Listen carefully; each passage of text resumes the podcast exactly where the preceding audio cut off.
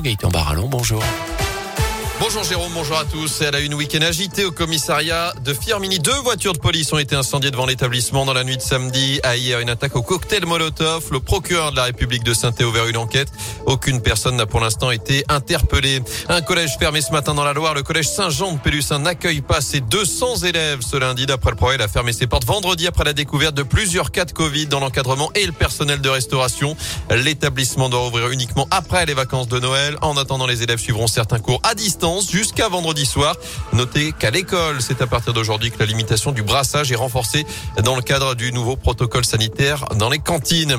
Dans l'actu également, attention sur les rails avec un mouvement social annoncé par la SNCF ce lundi. Plusieurs lignes sont impactées dans la région, notamment euh, Lyon, Saint-Étienne, Firminy, Le Puy, la ligne Lyon-Rouen, Saint-Étienne-Rouen ou encore Saint-Étienne-Montbrison. Dans la région, la fête des Lumières, c'est déjà fini. À Lyon, près de 2 millions de visiteurs cette année. 31 œuvres ont été exposées de mercredi à samedi. En France, double coup de pouce à quelques jours de Noël. Le chèque énergie et l'indemnité inflation sont versés à partir d'aujourd'hui. Une aide à chaque fois de 100 euros net sans démarche à faire.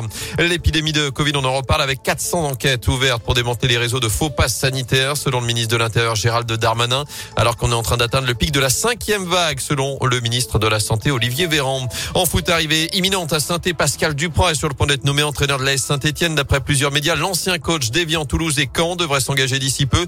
Le temps de régler les derniers détails, notamment acter le départ de Claude Puel, ce qui pourrait être fait dans la semaine. Les Verts qui préparent leur déplacement à Lyon dimanche pour défier la Duchère en Coupe de France après la défaite de 0 à Reims samedi soir en Ligue 1, la quatrième d'affilée.